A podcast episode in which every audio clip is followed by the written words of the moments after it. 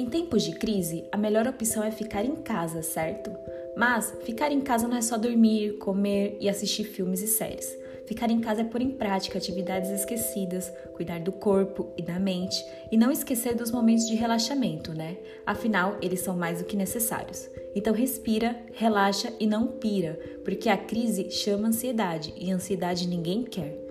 Então, chega mais. Esse momento é para compartilharmos dicas e experiências, pois mesmo longe, aqui podemos estar juntos.